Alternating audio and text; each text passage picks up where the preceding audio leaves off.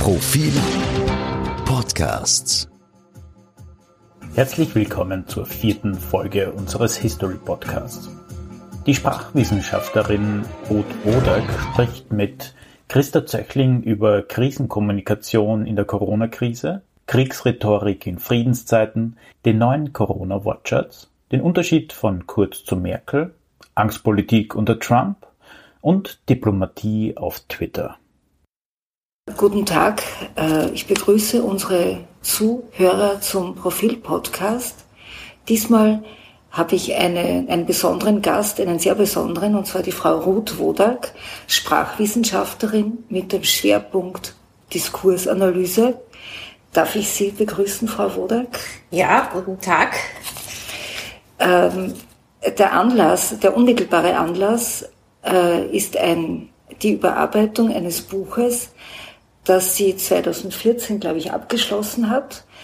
Und das hieß damals schon Politik mit der Angst und ist jetzt neu erschienen in einer wirklich mit einer sehr umfangreichen Überarbeitung und äh, auch deshalb glaube ich, oder zumindest habe ich so das dem Vorwort entnommen, weil in der Zwischenzeit, das heißt in den letzten sechs Jahren doch wahnsinnig viel passiert ist in der Welt. Also nur Stichwort Trump-Regierung, also Trump-Regierung, Attentate in Frankreich, Flüchtlingskrise 2015, äh, Brexit. Äh, und daran möchte ich jetzt gleich die erste Frage anknüpfen. Äh, was waren denn die entscheidendsten äh, Momente, die passiert sind in den vergangenen Jahren, äh, die Sie dazu veranlasst haben, das wirklich komplett neu zu überarbeiten? Ja, ich bin, das ist eine gute Frage. Also ich saß äh, in meinem, meiner Vorlesung und habe also auch über äh, Rhetorik und Muster der, des Rechtspopulismus unterrichtet. Und äh, dann habe ich also bestimmte Beispiele gebracht und dann ist mir plötzlich aufgefallen, aber es gibt inzwischen so viel Neues, dass ich noch gar nicht wirklich bearbeitet habe und es haben sich auch wirklich völlig neue Muster entwickelt. Also deshalb habe ich auch den Untertitel äh, des Buchs verändert, weil äh, das Buch 2016, das in Deutsch also in 2016 erschienen ist, hieß zur Wirkung rechtspopulistischen Diskurses. Und jetzt habe ich einen anderen Untertitel gewählt, nämlich die schamlose Normalisierung äh, rechtspopulistischen und rechtsextremen Diskurses. Und es fiel mir eben auf, dass sich, wie man das so sagt, die Grenzen des Sagbaren völlig verschoben haben und dass offensichtlich viel mehr akzeptiert wird, als es früher war. Das also heißt, die Jahre des, dieses Diskurses haben gewirkt. Die Jahre des Diskurses und auch der Praktiken es haben gewirkt. Es hat sich tatsächlich, wenn man so will, die Welt verändert. Und Sie haben schon genannt äh, Brexit und Trump, aber es waren noch viele andere Punkte. Das sind vielleicht die zwei die am meisten hervorstechen, weil da eben auch äh, Demagogie und äh, rechtspopulistische äh, Momente sehr stark hineingespielt haben. Aber es gab auch die Flüchtlingsbewegung, die also zu einer großen Dynamik geführt hat im Sinne der Ausgrenzung äh, von Fremden und auch einer, eines Wiedererstarkens von äh, xenophoben Einstellungen. Es gab äh, das Bewusstwerden der Klimakrise und äh, neuer äh, Bottom-up-Bewegungen wie Fridays for Future. Äh, es gab die Terrorattentate, äh, die Sie schon genannt haben gleichzeitig ein Erstarken linkspopulistischer Bewegungen, wenn wir an Podemos in Spanien denken, die jetzt Teil der Regierung dort sind, äh, es, oder auch Macron in Frankreich, das war alles 2014 noch nicht. Also Macrons äh, Bewegung, die letztlich die traditionellen Rechts-Links Positionen transzendiert, also mit seiner Bewegung En Marche, äh, die dann auch zur Partei geworden ist und der dadurch auch äh, Marine Le Pen äh, besiegt hat in der Präsidentenwahl. Äh, plötzlich Bolsonaro in Brasilien, äh, der den Amazonas äh, abholzt. Also es ist so viel passiert in so vielen Bereichen, ähm, wo ich mir gesagt habe, es verschiebt sich. Also nicht nur der Diskurs, sondern auch die Weltpolitik hat sich verändert, die Geopolitik hat sich verändert äh, und äh, natürlich dazu kamen noch Bürgerkriege, Syrien, Irak, äh, Afghanistan, also wo man hinschaut. Also es hat sich tatsächlich die Welt verändert, was sich auch ganz stark in den Medien äh, gezeigt hat und vor allem in den sozialen Medien. Also der Einfluss der sozialen Medien hat gerade auch durch Trump äh, enorm zugenommen. Äh, wir erleben eine völlig andere Art äh, des internationalen Umgangs, der Diplomatie, also die Twitter-Diplomatie. Äh, viele Journalisten und Journalistinnen haben mir erzählt, dass sich ihre Arbeit völlig geändert hat, weil man nicht mehr lange Zeit hat, etwas zu recherchieren oder investigativ vorzugehen, sondern man wacht in der Früh auf und schaut, was hat Trump schon wieder in der Nacht äh, getweetet. Äh, Jetzt vielleicht nicht mehr dann, ja. in den nächsten Wochen nicht mehr so stark. Genau, und äh, insofern äh, war mir klar, ich muss vieles äh, neu fassen. Mhm. Also manches hat Bestand.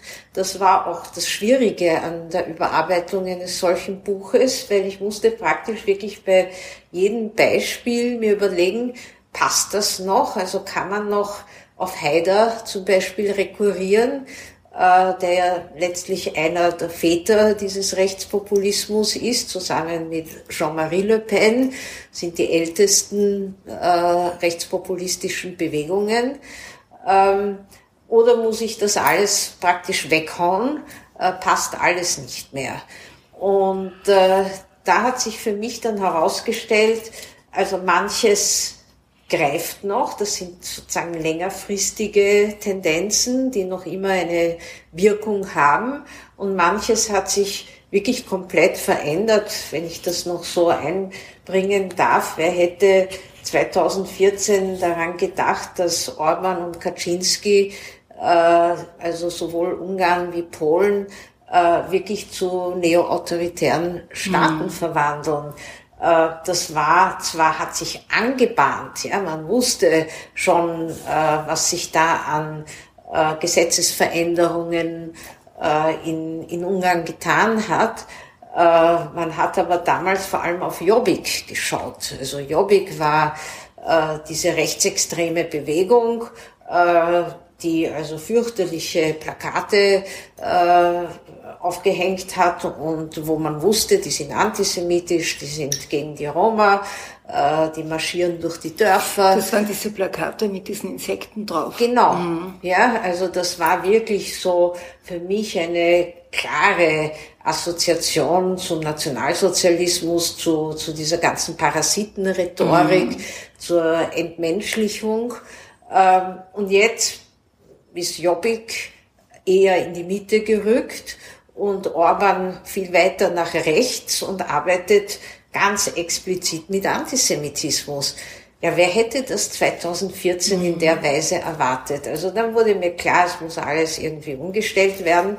Dann ist es so bei den britischen Verlagen, dass die ja nicht einfach sagen, okay, schreiben Sie eine zweite Auflage, sondern die holen acht Gutachten ein.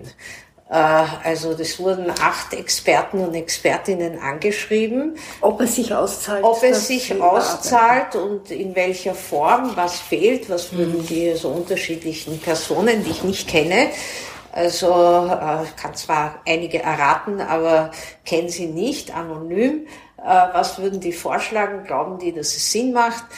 Äh, und da habe ich acht wirklich unglaublich konstruktive und sehr positive Feedbacks bekommen. Äh, die äh, habe ich nicht alle eingearbeitet, aber es war äh, sehr hilfreich.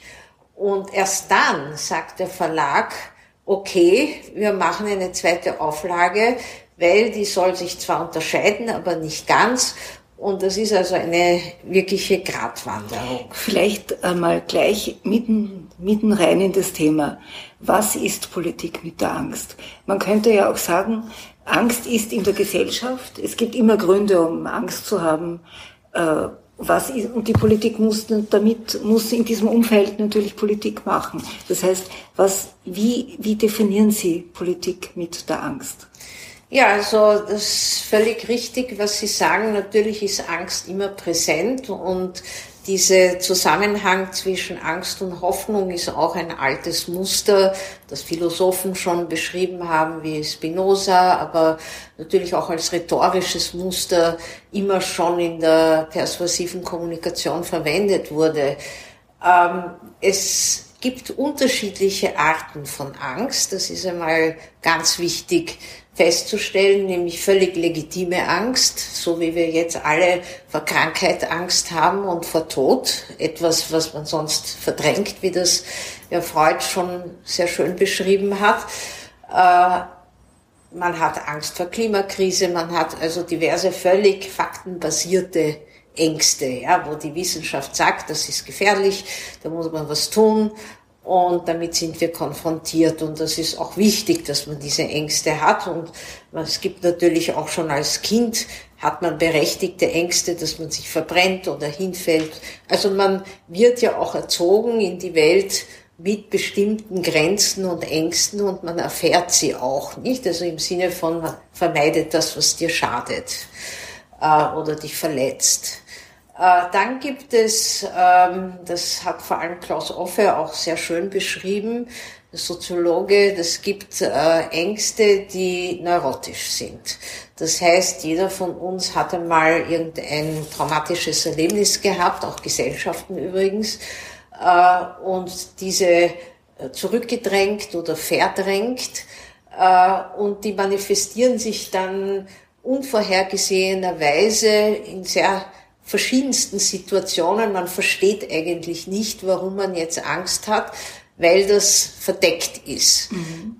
Man geht dann also sinnvollerweise in Therapie eventuell und äh, bei diese traumatischen Erlebnisse, Erfahrungen von Gesellschaften werden ja auch äh, aufgearbeitet. Also das Schweigen, das Nachkriegsschweigen in Österreich ist ja doch äh, gewichen äh, einer großen historischen Aufarbeitung, also zumindest wissenschaftlich, aber auch in den Schulen und so weiter. Also dass man beispielsweise die Mittäterschaft vieler Österreicher und Österreicherinnen äh, doch konfrontiert. Und dann gibt es Ängste, äh, die man instrumentalisieren kann. Äh, die werden entweder äh, wirklich konstruiert und erfunden oder sie werden unglaublich übertrieben. Und was jetzt ganz wichtig ist bei diesem Muster, das ich in dem Buch beschreibe, sie werden dann einem Schuldigen zugeschoben. Das heißt, es wird ein Sündenbock äh, ausfindig gemacht, äh, den man jetzt äh, sozusagen als Ursache äh, dieses Problems, wo man eben so viele Ängste hat, äh, äh, zuschreibt. Und äh, das könnte man also an einem typischen Trumpschen Beispiel äh, ganz gut beschreiben. Äh, in den Midterm Elections, also 2018 in den USA gibt es ja immer sozusagen in der Mitte eine weitere äh, Wahl, die ein bisschen so als Evaluation auch gesehen wird. Ähm, hat Trump aus Angst, dass er verliert oder weniger Stimmen kriegt, plötzlich wirklich erfunden, das muss man so sagen, äh, dass also eine gewaltige Masse von Migranten, Migrantinnen vor der Grenze steht. Das war nicht der Fall. Äh, sie waren nicht dort. Es waren die übliche Menge von äh, Mexikanerinnen, die also in die USA wollten und Flüchtlinge aus anderen südamerikanischen Ländern, aber es war keine Masse und auch keine Welle und auch keine Überschwemmung, er hat aber dies angekündigt und sogar die äh, Armee hingeschickt. um sozusagen noch zu bestätigen, dass da also diese unglaubliche Gefahr äh, vorhanden ist, vor der er jetzt, er und die Republikaner, aber er als Repräsentant des Volkes, äh, jetzt äh, die, er kann diese schützen. Er wird also diese Gefahr abwenden durch diese Mauer und durch die Soldaten und indem er die Kinder in Käfige gesperrt hat und also furchtbare Dinge dann auch äh, gemacht hat mit der Legitimation, dass er die Amerikaner, sein Volk, schützt. Ja. ja. Aber Entschuldigen Sie, ich kann mich an diese Bilder erinnern. Es sind damals auch Bilder dazu aufgetaucht. Das heißt, äh, haben da die Medien sich äh, einspannen lassen? Ja, also in, in den USA ist, ist, äh, besteht eine sehr interessante Situation mit den Medien, die so bei uns noch nicht der Fall ist und hoffentlich auch nicht so sein wird. Äh, Trump ist es tatsächlich gelungen, die seriösen Medien als Feind äh, abzustempeln. Also das, was auch die AfD macht mit der Lügenpresse, übrigens auch ein Nazi-Begriff. Und äh, alles, was in diesen Medien steht, hat er als Fake News bezeichnet. Das heißt, dass das die lügen. Das heißt, wenn die New York Times oder Atlantic oder Newsweek oder äh, Washington Post und so weiter und so weiter äh, Bilder von diesen armen Kindern in den Käfigen gebracht haben, die von den Eltern getrennt wurden und also andere schreckliche Szenen von dieser, von dieser Grenzerfahrung dort, hat er behauptet, das ist falsch. Und da es in den USA wirklich parallele Welten gibt, äh, wie wir sie uns hier, wie ich gesagt habe, Göttin sei Dank noch nicht so vorstellen können, ähm, haben die Leute, also seine äh, Befürworter und seine Wähler und Wählerinnen das wirklich geglaubt. Das ist alles nicht wahr. Und äh, die anderen Zeitungen haben das gebracht. Es gab sehr viel Skandal. Es gab äh, auch im Kongress eine große Auseinandersetzung. Ich beschreibe das ja auch in dem Buch, wo die sogenannte Squad, also die äh, vier äh, äh, nicht weißen Frauen, äh, und auch ziemlich progressiven Frauen äh, wirklich zu der Grenze gefahren sind und sich das angeschaut haben und dann also einen Bericht geschrieben haben und den in den Kongress eingebracht haben. Was hat Trump gemacht? Er hat einfach diese Frauen angegriffen und desavouiert, also äh, in wirklich unglaublich schamloser Art. Daher kommt auch diese schamlose Normalisierung und ist überhaupt nicht auf das Thema eingegangen. Und insofern blieb das. Also das heißt, wir haben noch immer diese Käfige an der Grenze. Es ist nichts dagegen gemacht worden. Er hat dadurch doch Wählerschichten verloren, äh, nämlich Mütter, äh, vor allem Suburban White Mothers, äh, die da nicht mitgemacht haben, also denen, die dann doch den Bildern so geglaubt haben. Aber letztlich hat die Angst vor Migration und vor Fremden alles andere in den Hintergrund gespielt. Und das ist so ein Beispiel, wie man mit dieser Angst polarisiert und wie man diese Sündenböcke auch schafft, äh, um wieder auf Orban zurückzukommen, dem ich ja doch ein eigenes Kapitel jetzt gewidmet habe, also dieser sogenannten illiberalen Demokratie. Äh, bei Orban ist es Soros.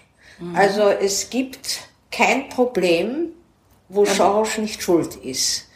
Äh, und das ist eine unglaublich diffizile Verschwörungstheorie, die er da geschaffen hat, nämlich dass Soros sogar an, an, der, an der Einwanderung muslimischer Flüchtlinge und sogenannter illegaler Migranten schuld sei, nämlich dass Soros diese nach Europa schickt. Also es ist nicht der Krieg in Syrien äh, oder das Verringern des Geldes, das die Flüchtlinge in ihren Lagern bekommen, die sie dazu treibt, eine Perspektive woanders zu suchen, sondern dahinter ist die Weltverschwörung. Das heißt, es werden antimuslimische und antisemitische Vorurteile verbunden. Ähm, und wer nach Budapest gefahren ist in den letzten Jahren, hat ja die Kampagnen gesehen, die auf allen Straßen, die Plakate mit äh, äh Soros wird nicht als letzter lachen oder Soros und Juncker zusammen. Mhm. Also das haben wir ja alles vor Augen gehabt. Ähm, es ist natürlich jetzt schwer, über Angst zu reden, ohne auf Corona zu kommen, weil das ja gerade auch sehr viele Menschen beschäftigt und sie haben Angst, Sie haben es schon angesprochen, vor der Krankheit. Äh, wie, Sie haben das natürlich noch nicht in Ihrem Buch äh, besprechen können und analysieren können, aber mich wird, ich glaube auch die Zuhörer wird es total interessieren, wie, Sie, wie sehen Sie das? Wie sehen Sie den Diskurs der jetzt mit dieser Corona-Krise die Gesellschaften erfasst hat, auch in Österreich. Ja, das ist ein äh, wirklich äh, so einzigartiges Phänomen, das wir äh, jetzt erleben, weil äh, die vielen Krisen, die Europa erlebt hat bisher, und man sagt ja auch manchmal, Europa handelt sich von Krise zu Krise, seit 1956 letztlich, äh, äh, weil es etwas ist, was jeden weltweit betrifft. Ja, also eben im Sinne der Pandemie. Es ist niemand ausgenommen. Es kann die Reichsten treffen, die Mächtigsten, die Jüngsten, die Ältesten, äh, die Gescheitesten, die Dümmsten. Es ist völlig egal. Jeder kann von diesem Virus äh, äh, praktisch befallen werden und, ihn, und er ist auch nicht sichtbar. Also das ist ja die Unsichtbarkeit bei einer Seuche macht ja besonders Angst. Das beschreibt ja auch Camus in der Pest. Also äh, das ist überall, ja, immer und überall und betrifft jeden. Und äh, insofern hat diese Krise ja wirklich die Angst vor Tod und Krankheit so stark aufgebrochen, die wir ja sonst äh, zurückdrängen, indem wir sagen, naja, uns wird schon nicht passieren. Nicht? Und, äh, und es ist auch anders als ein Krieg, wo ja wieder auch sehr legitime Ängste bestehen. Also es ist letztlich auch diese Todesangst, die man im Krieg hat, äh, von dem wir ja zumindest in Europa außer Jugoslawien äh, seit 1945 im Großen und Ganzen verschont sind. Also es hat äh, etwas mobilisiert, das wir so nicht kennen und nicht kannten. Und äh, Regierungen mussten allerorts jetzt Maßnahmen ergreifen. Äh, und zwar sehr schnell. Da kommt dazu, dass also die Nachricht aus China sehr verzögert kam und dass man auch nichts weiß über dieses Virus und auch keine Medikamente dagegen hat. Ja, weil gegen Grippe hat man eben ein Medikament, man hat sich daran gewöhnt äh, und man kann auch damit umgehen. Es sterben zwar auch Leute, aber man weiß schon, was man tut und es gibt auch eine Impfung. Also das heißt, man war von eine Bedrohung durch etwas völlig Unbekannten und man musste jetzt sehr schnell reagieren äh, und alle Regierungen waren also aufgefordert, ähm, ihre Bevölkerungen äh, zu überzeugen, dass sie sich an diese Maßnahmen zu halten haben. Das ist nicht einfach, nicht? Weil man also sehr heterogene Bevölkerungen hat überall. Und äh, man musste jetzt also irgendwie Bilder finden und äh, Muster finden, wie man das an den Mann und an die Frau bringt. Fanden das Sie ist es richtig, dass äh, anfangs mit der Angst argumentiert oder die Bilder der Angst, die Bilder, die Angst erzeugt haben, angesprochen wurden? Also ich bin da sehr zwiespältig dabei. Ja, also ich glaube schon, äh, dass es dass klar gemacht werden musste, dass das eine sehr bedrohliche Krankheit ist. Und das haben zunächst, hat man das nicht gewusst und man hat auch nicht verstanden, was der Unterschied zwischen Grippe und anderen Virenerkrankungen und diesem Virus ist. Also da musste man einiges erklären. Das haben manche Regierungen besser als andere gemacht. Also wenn ich zum Beispiel die Frau Merkel mit dem Herrn Kurz vergleiche. Frau Merkel hat den Vorteil, dass sie Wissenschaftlerin ist und noch dazu Naturwissenschaftlerin. Die hat das mit einer unglaublichen Ruhe gemacht und hat also wirklich sich die Zeit genommen, äh, sehr genau zu erklären, worum es geht und hat dann auch die Experten vorgeschickt.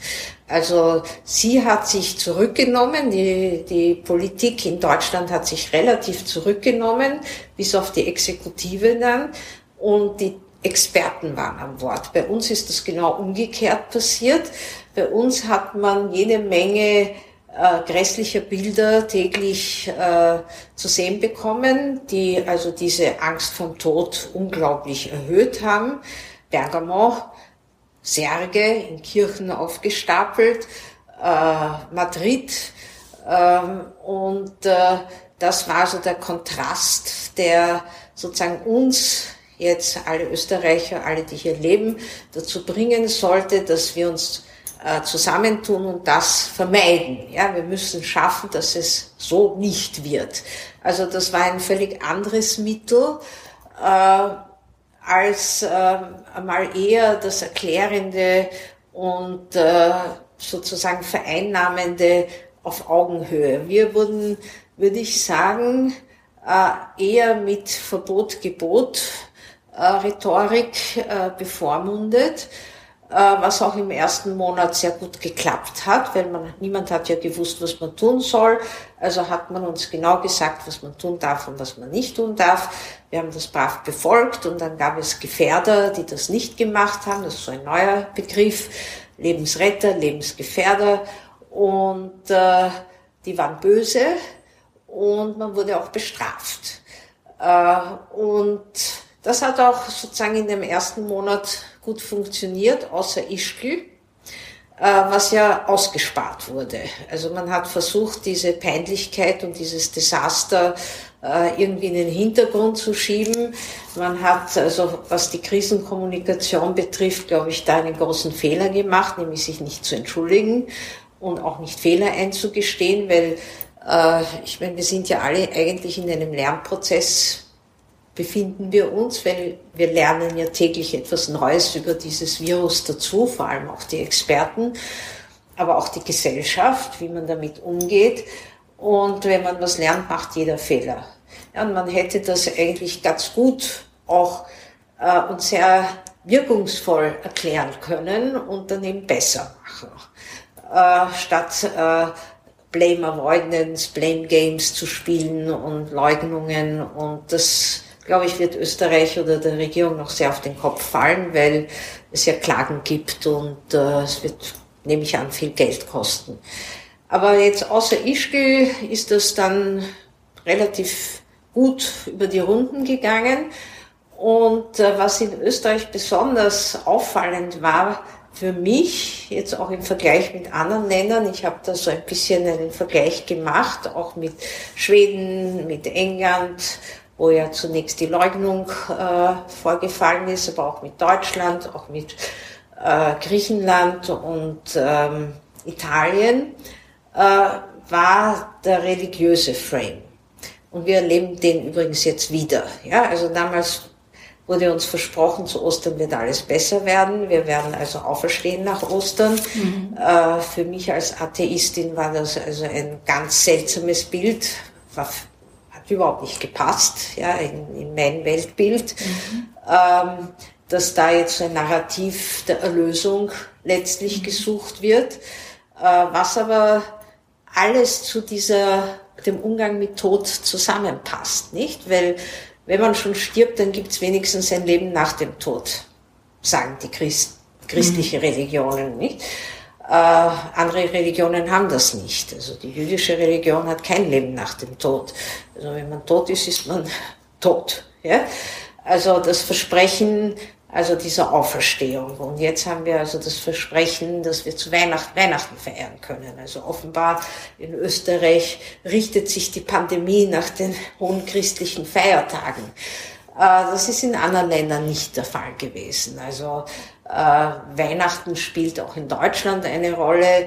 Äh, Drosten hat in einem sehr interessanten Artikel in der Zeit also irgendwie gesagt, es wäre vielleicht äh, klug, vor solchen Familienfeiern einmal zwei Wochen in Quarantäne sich zu begeben, damit man dann weiß, man ist nicht krank, weil eine Momentaufnahme durch einen Test ist nicht genug. Mhm. Also zumindest etwas Konkretes, wie man damit umgehen kann. Äh, in anderen Ländern, also in Frankreich oder auch in England oder äh, in Schweden hat das keinen Stellenwert. Also weder das Ostern noch das Weihnachten mhm. nicht. Ähm, und dann nach, nach Ostern, wo uns auch klar geworden ist durch immer wieder geleakte Informationen und da hat also auch dieser Informations Zusammenhalt ist langsam aufgebrochen, nicht? Das, wir waren ja irgendwie von den Medien genauso äh, informiert wie von, den, von dem Quartett vom Virologischen, das da also täglich sogar oft mehrmals aufgetreten ist. Also das hat langsam Brüche bekommen. Man hat begonnen zu hinterfragen. Äh, und es hat sich herausgestellt, eigentlich waren die Zahlen zu Ostern schon so, dass man also die Bedrohung, dass jeder jemanden kennen wird, äh, wo es Tote gibt, also sicher nicht mehr so gestimmt hat. Und wenn man das jetzt wieder auf das Jetzt bezieht, das ich noch nicht so untersuchen konnte, natürlich, muss man sagen, die Zahlen sind jetzt viel höher und wir hören diese Bedrohungen nicht. Also der Diskurs hat sich verändert. Mhm. Der Diskurs jetzt geht um die Intensivstationen und um, um das Gesundheitssystem. Man ist also abgekommen äh, von diesen, also dem, dieser Bedrohung, die jeden Menschen so betreffen kann. Jetzt ist es viel abstrakter geworden.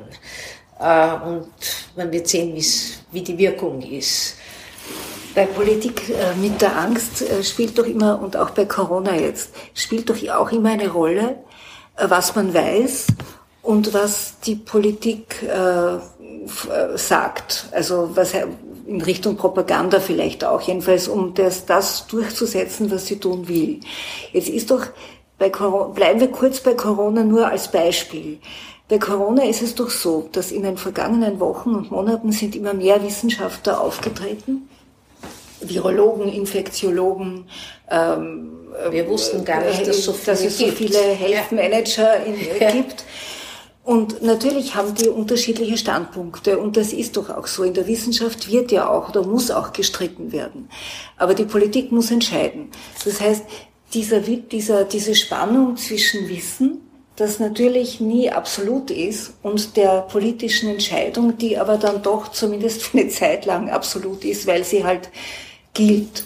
Äh, wie, wie geht, wie soll, also welche Regeln oder welche, welche Modelle gibt es denn, mit diesem, mit der Evidenz und mit der politischen Entscheidung umzugehen? Ja, also da gibt es äh, unterschiedliche Modelle oder zumindest unterschiedliche Strategien, wie damit umgegangen wurde. Ja, es gibt natürlich jede Menge von Büchern und äh, Papers zur Krisenkommunikation und was man tun soll und was man nicht tun soll. Also man soll offen und sein, transparent und wahr Wahrheit verkünden und glaubwürdig sein. Das sind so vier Pfeiler ja, von Krisenkommunikation. Wenn man das jetzt anlegt an die verschiedenen Formen der Krisenkommunikation, ist das nicht so gelebt worden. Ja, also wir haben äh, sehr, wir haben keine Transparenz in Österreich erlebt. Wir wussten nicht, welche Kriterien herangezogen wurden. Wir wussten lange nicht, wer in welcher Kommission drinnen sitzt. Äh, welche Experten unter diesen vielen Meinungen als wichtiger ge gehandhabt wurden als andere. Und wir wussten auch nicht, wie die Entscheidungen zustande gekommen sind. Äh, das war in Deutschland anders. Da war sehr viel äh, bekannt, auch nicht alles. Und es war auch zum Beispiel in Schweden anders, ja, wo der Tegnell ja jeden Tag erzählt hat, warum er was wie entscheidet, falsch oder richtig. Ja. Ähm, also da, da gab es sehr unterschiedliche einmal Arten und Weisen, mit, dieser, mit diesen Grundpfeilern der Krisenkommunikation umzugehen. Und das, glaube ich, ist jetzt der Regierung hier auf den Kopf gefallen, in, nämlich weil sie durch äh, das Abschieben von Verantwortung nach den Lockerungen, wo wir plötzlich alle aus, den, aus der Kindheits äh, Phase, in die wir sozusagen hineingezwungen wurden. Also die Eltern haben uns gesagt, was wir tun sollen und dann, und dann wurden wir bestraft wir oder auch nicht. Ja, und dann durften wir und dann waren wir eigenverantwortlich. obwohl wir uns trotzdem nicht ausgekannt haben und äh, trotzdem viele Meinungen gehört haben, weil da hat also, wie sich die äh, Vorsitzende der SPÖ, Randy Wagner, übrigens die einzige Politikerin, die sich wahrscheinlich wirklich auskennt als Epidemiologin, gesagt, man soll weiter die Masken in den Supermärkten tragen und die Regierung hat gesagt, nein, man muss das nicht tragen.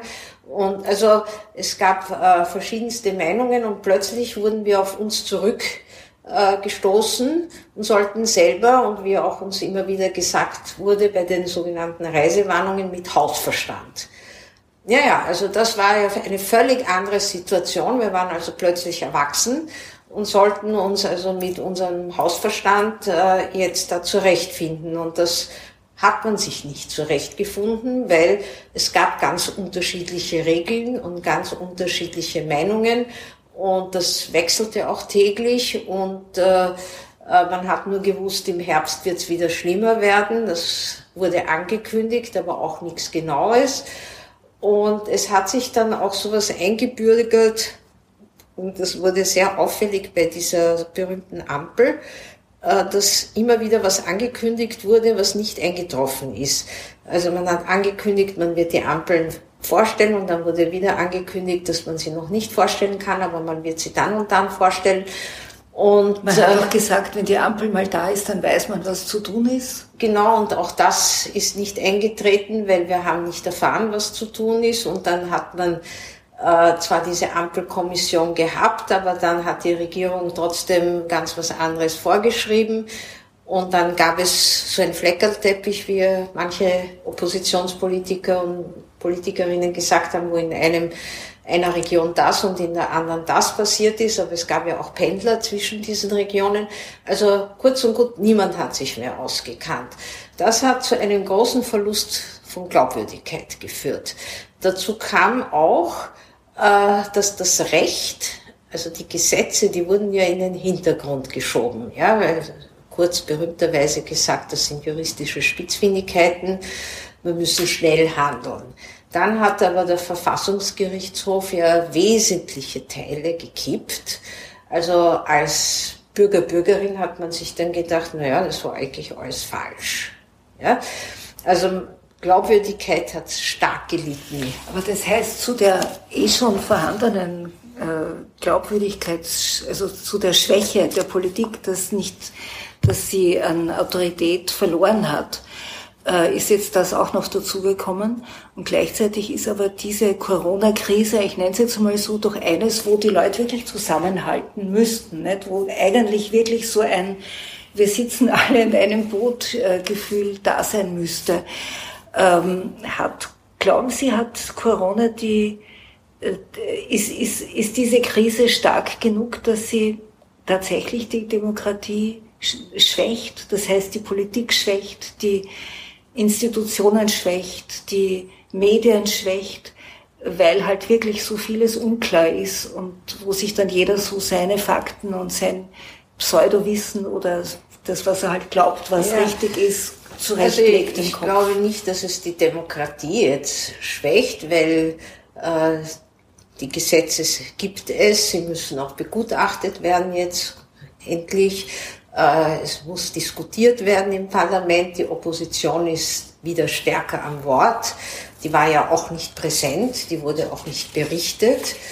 Äh, und also insofern glaube ich nicht, dass jetzt die Checks and Balances also so gefährdet sind. Zumindest nicht hier und auch in anderen äh, Ländern nicht unmittelbar.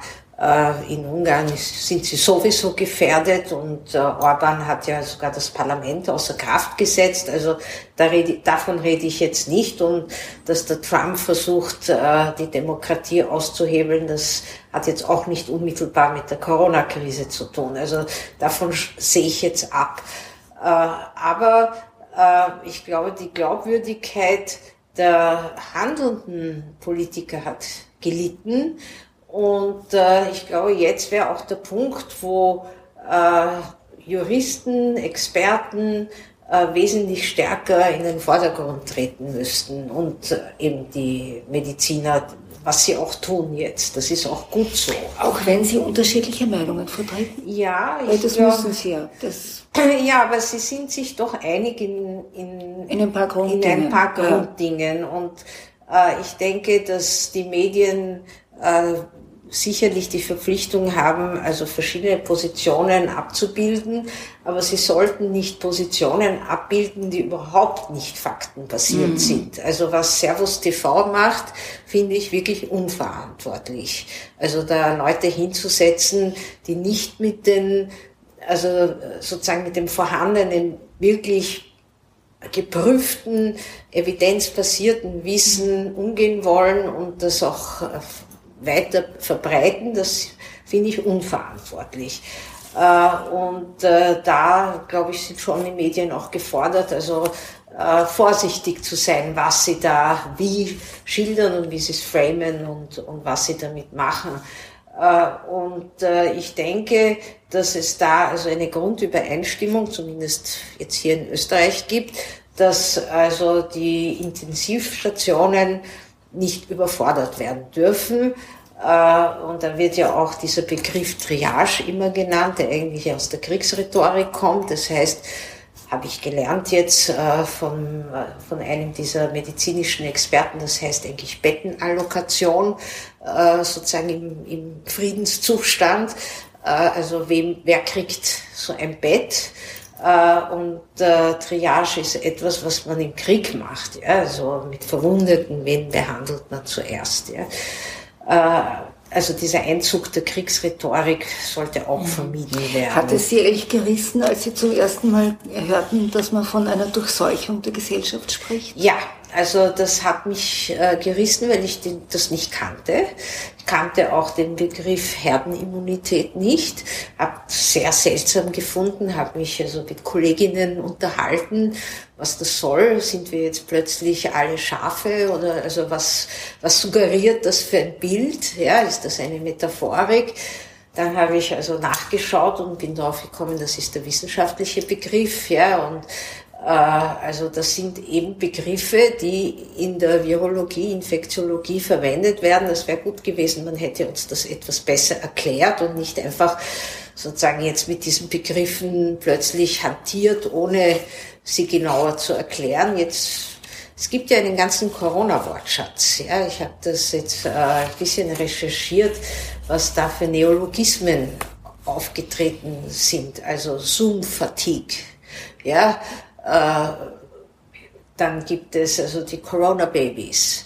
Ja, also es gibt äh, mhm. im Duden in Mannheim wird das schon online jetzt also gesammelt, wird sicher im neuen Duden also auch schon mhm. abgedruckt.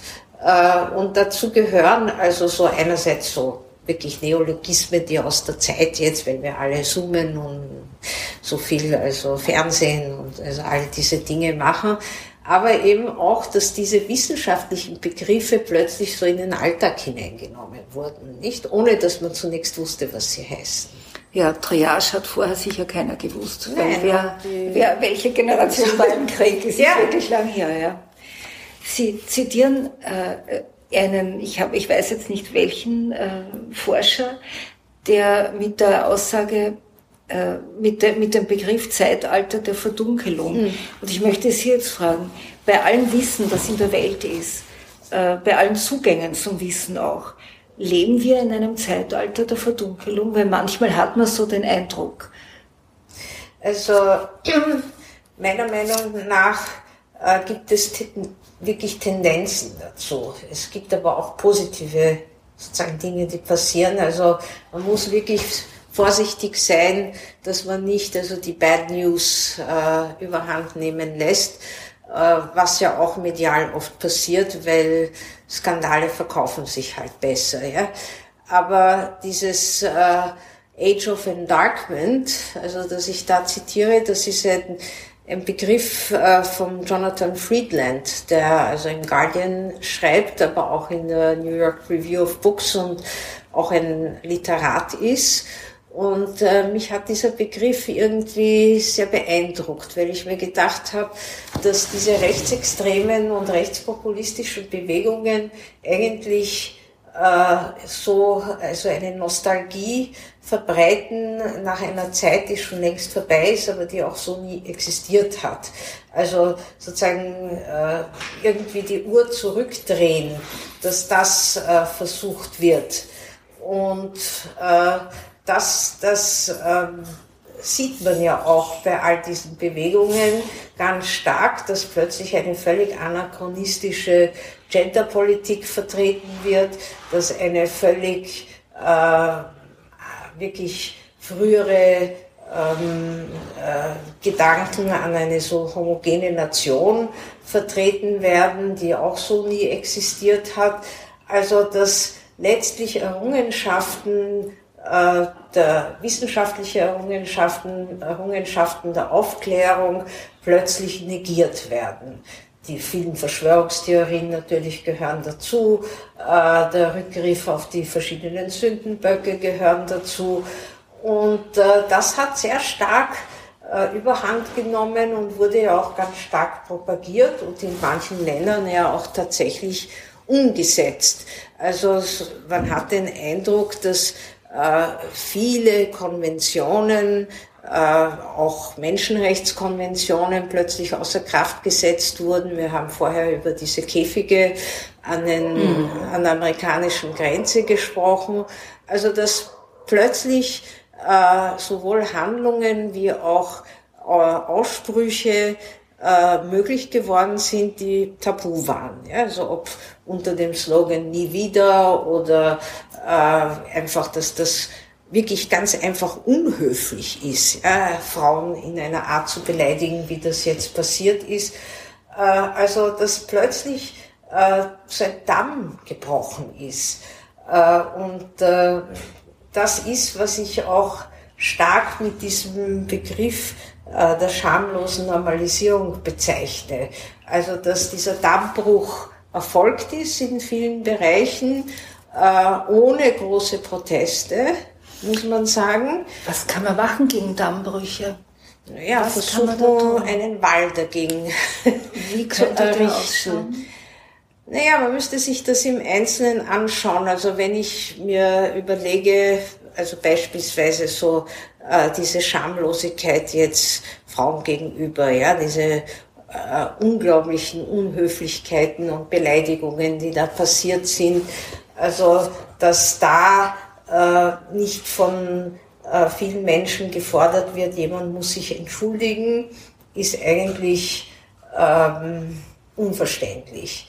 Äh, und das, das meine ich eben auch mit der Normalisierung und insofern haben Sie ja recht, dass es nicht gelungen ist, da einen, die Sandsäcke wirklich aufzubauen, äh, weil äh, auch die äh, Mitglieder der Republikanischen Partei, von denen man erwartet hätte, dass sie also sowas auch furchtbar finden und dass das gar nicht mit ihren Traditionen und Konventionen übereinstimmt, mitgemacht haben und einfach sich wirklich äh, in Geiselhaft haben nehmen lassen von Trump, weil sie auf, auf, aus, aufgrund von Machterhalt.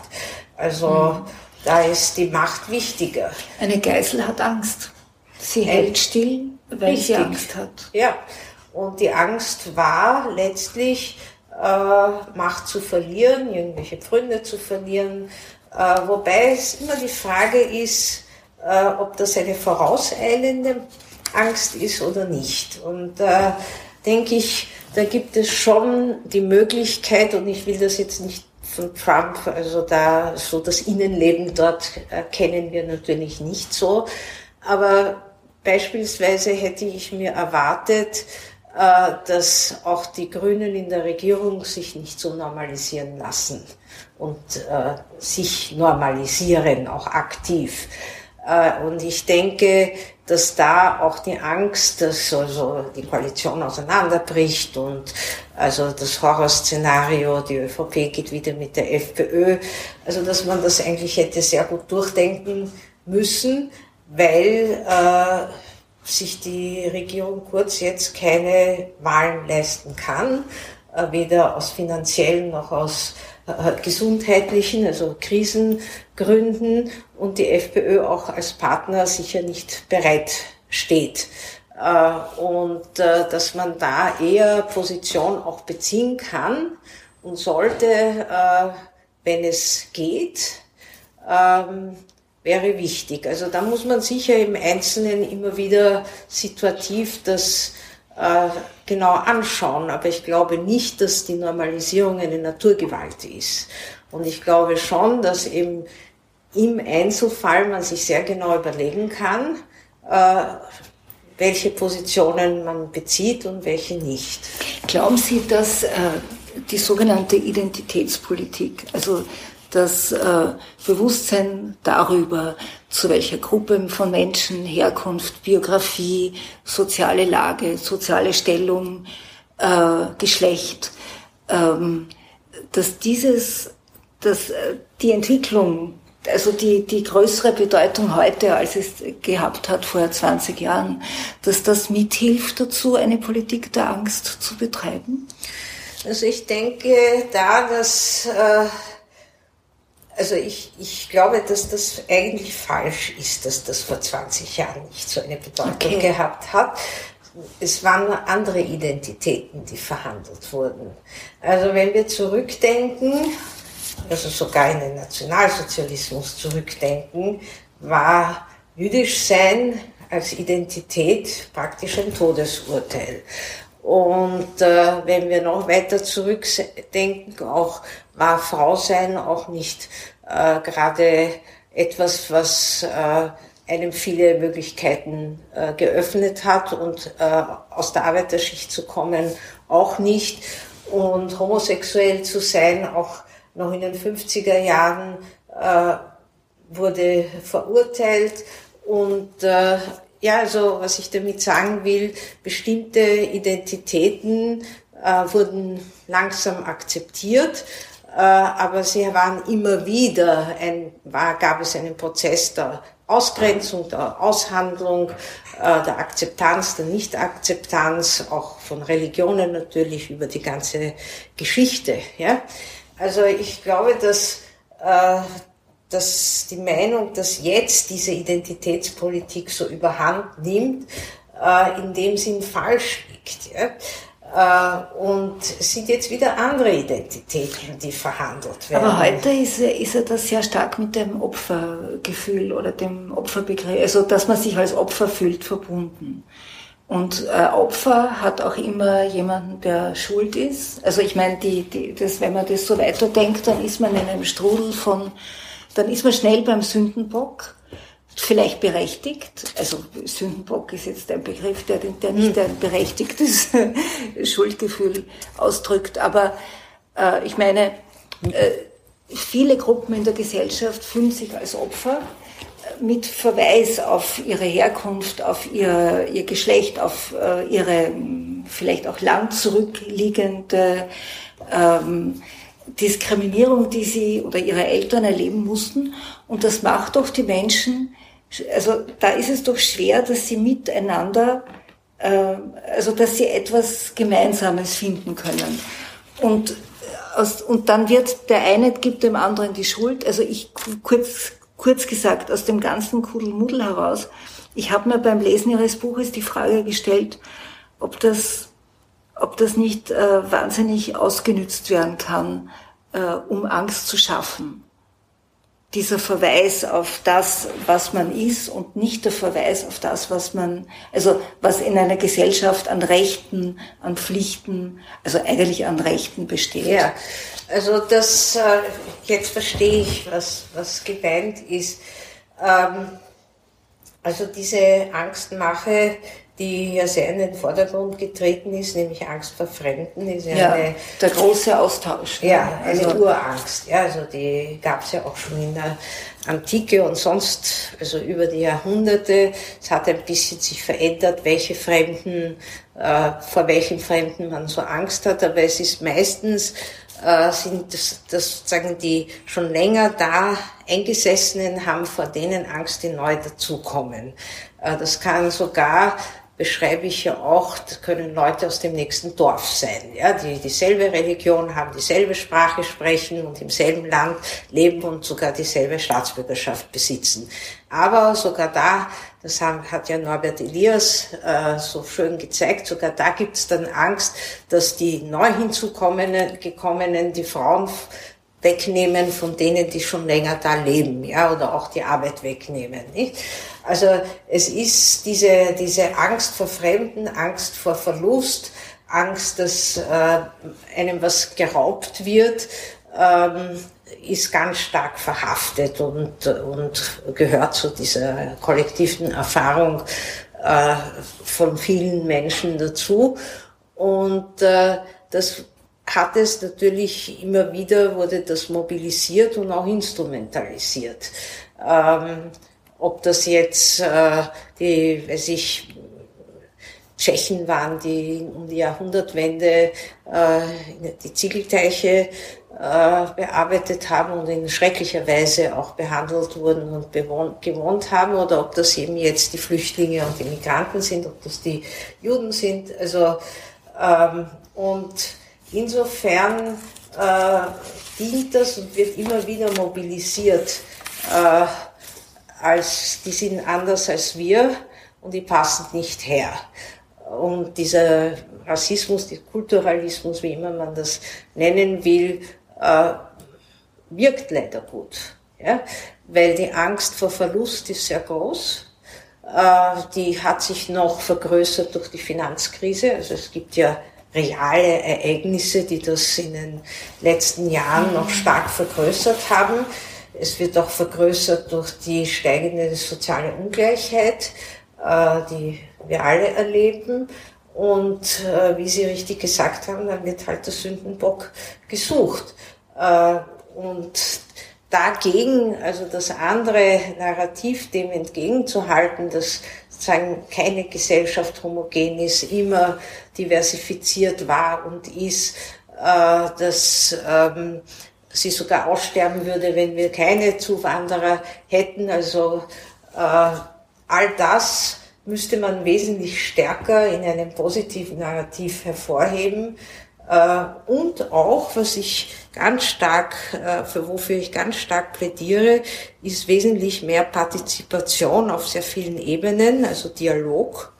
Ähm, das ist ja irgendwas als Linguistin, was, was mir ganz wichtig ist, äh, wirklich auf Community-Ebene, ja, also dass man im Kretzel, also in, im Gemeindebau, also überall, wo man lebt, eigentlich versucht, diese Dialoge äh, zu machen, zu, zu unterstützen, auch durch, da kann man durchaus Menschen, also, also auch Mediatoren oder äh, so Leute, die das irgendwie äh, ein bisschen moderieren, ähm, so dass äh, das Gespräch nicht nur von oben herab, sondern auch miteinander funktioniert und dass auch mehr Partizipation geschaffen wird. Also wenn, wenn Partizipation im Sinne, dass wir nur alle fünf Jahre oder alle sechs Jahre wählen dürfen, und das ist es, ist ja für eine Gesellschaft unglaublich wenig. Und äh, meine Vision wäre eigentlich, dass man wesentlich mehr Ebenen hätte, haben sollte, wo man auch partizipieren kann, ob das jetzt irgendeine Bürgerbewegung ist oder dass man sich da zusammenschließt, passiert ja auch, nicht nur mit sehr viel Problemen und Hindernissen und es ist also immer recht schwierig, da so eine Bottom-up-Bewegung zu schaffen, die auch mittel- und langfristig irgendwas erwirkt und nicht nur also in der Freizeit irgendwie passiert. Das heißt, mehr staatsbürgerliches Bewusstsein würden Sie sich wünschen? Ja, aber auch mehr Möglichkeiten, das zu leben. Ja, also das, glaube ich, kommt ja nicht, fällt ja nicht vom Himmel, mhm. nicht? Also das staatsbürgerliche Bewusstsein äh, erstens von vielen Menschen, die keine Staatsbürgerschaft haben und daher ohnehin ausgegrenzt werden und zweitens äh, sollte man eben solche, solche Angebote machen. Und äh, ich meine, das gibt's ja auch. Ja, also in Irland zum Beispiel, wo also große Entscheidungen erst in solchen Diskussionsrunden mit Bürgern und Bürgerinnen per Los ausgewählt äh, diskutiert werden, die Abtreibung zum Beispiel. Ja. Oder die Town Hall Meetings in den USA, das finde ich ja auch eine wunderbare Sache, mhm. wo also, weiß ich, der äh, Bezirksvorsteher irgendwo hinkommt, sagen wir hierher in die Ankerbrotfabrik und sich stellen würde Fragen. Äh, einmal alle zwei Monate oder je nach wie groß halt die Gegend ist. Und äh, nicht vorbereitet und dass man nicht die Fragen einschicken muss und so, sondern einfach solche Foren geschaffen werden, wo, äh, wo man das Gefühl bekommt als, als Bürger, Bürgerin, man wird ernst genommen und äh, es wird sozusagen mit einem geredet, man hört sich das endlich auch an und dann geschieht auch was damit. Ja, weil dieses, äh, diese Mantra, man muss ernst nehmen, man muss zuhören, ohne dass dann was weiter passiert, das ist ja auch irgendwie nicht wirklich eine Lösung. Vielleicht, äh, wir reden jetzt schon sehr lang, aber einen Punkt, den möchte ich unbedingt noch fragen. Stellen Sie sich vor, Sie sind in so einem Town Hall Meeting die, die es abhält, also die vorne auf der Bühne steht, äh, und dann fragt jemand, Frau Wodak, warum ist eigentlich der Antisemitismus wie ein ewiges Übel, das immer wieder bei jeder Krise, bei jedem in jeder unsicheren Situation auftaucht und offenbar nicht aus der Welt zu schaffen ist. Was würden Sie diesen Menschen sagen? Also ich würde mal schlucken, weil das in so einer öffentlichen Situation nicht ganz einfach ist, aber also wenn wir uns da auf Österreich beziehen, würde ich auf jeden Fall äh, auf die historische Entwicklung verweisen und sagen, das ist eine kollektive Erfahrung. Also in Österreich hat der Antisemitismus eine lange Tradition, unterschiedliche Antisemitismen, christlicher, rassischer, äh, also äh, Juden als Kapitalisten, als, als Revolutionäre, also alles ist hier schon durchexerziert worden und ich nenne das also auch in meinem Buch die Judeus ex machina Strategie. Das heißt, immer wenn man einen Sündenbock braucht, bieten sich einmal Juden an. Und das hat Tradition. Also auf die greift man zurück. Das ist sicher auch mündlich immer weiter erzählt worden. Das hat sich verfestigt als ein Bild. Äh, wobei die Menschen ja keine Juden kennen müssen und auch sonst nichts darüber wissen müssen. Äh, und da gibt es eine Untersuchung jetzt auch in Ungarn, wenn das dort nicht unähnlich ist. Äh, wir haben ja schon über Soros gesprochen, der ja gerade jetzt so als Feindbild par excellence, äh, nicht nur in Ungarn, sondern in vielen Ländern dient, dass viele Leute also mit Soros praktisch das größte Übel verbinden, ohne zu wissen, wer das ist. Ohne je, sie wissen nicht einmal, dass das ehemals jemand ist, äh, der aus Ungarn geflüchtet ist, jetzt in Amerika lebt, ist das und was auch immer, sondern das ist nur mehr ein Symbol für Übel. Mhm. Und äh, diese diskursive Dynamik äh, hat sich unglaublich verfestigt. Und äh, insofern äh, passiert das eben auch täglich. Es gehört dazu, dass man zwar Gedenktage feiert und also große äh, Gedenkreden hält und, und auch äh, Freundschaftsbekundungen abgibt und alles, alle diese Sachen. Aber letztlich wird noch immer bei einem antisemitischen Witz gelächelt und es ist immer noch ein Kavaliersdelikt. Ja, also weil man nicht verstanden hat, dass das ein Syndrom ist äh, und zudem eben auch diese äh, Äußerungen oder diese Bilder dazugehören, auch die Karikaturen und so weiter. Also ich glaube, das werden wir auch so nicht loswerden. Das äh, ist zumindest in unserer Kultur hier sehr stark verfestigt, äh, außer durch Bildung, Bildung, Bildung und äh, immer wieder darüber sprechen. Und wir haben jetzt da noch dazu, wenn ich das noch äh, sozusagen anschließend sagen kann, die äh, Herausforderung, dass eine Migrationsgesellschaft vorhanden ist, wo viele davon überhaupt keine Ahnung haben oder ganz schreckliche Bilder auch mitbringen. Äh, also was immer als importiert genannt wird, aber wenn Leute aus dem Iran herkommen, dann haben sie eigentlich nur gelernt, dass es den Holocaust, also die Shoah gar, nicht gegeben hat. Ja. ja. und dafür können sie nichts, weil das wurde, das ist ja offizielle Meinung, das steht in den Schulbüchern.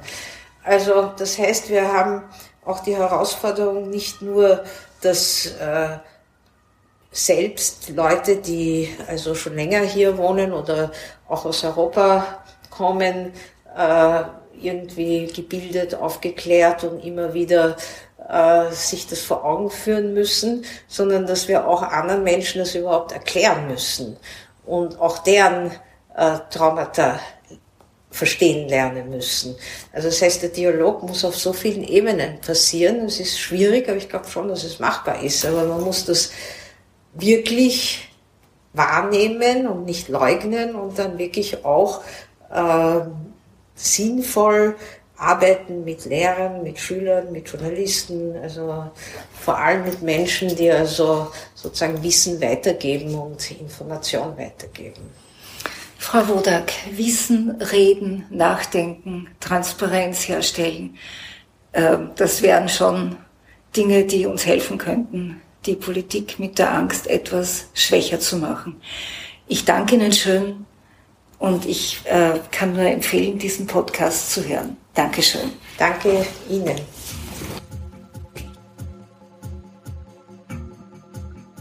Das war die vierte Folge unseres History Podcasts. Alle Folgen finden Sie auf profil.at slash podcasts oder bei allen Streaming-Anbietern.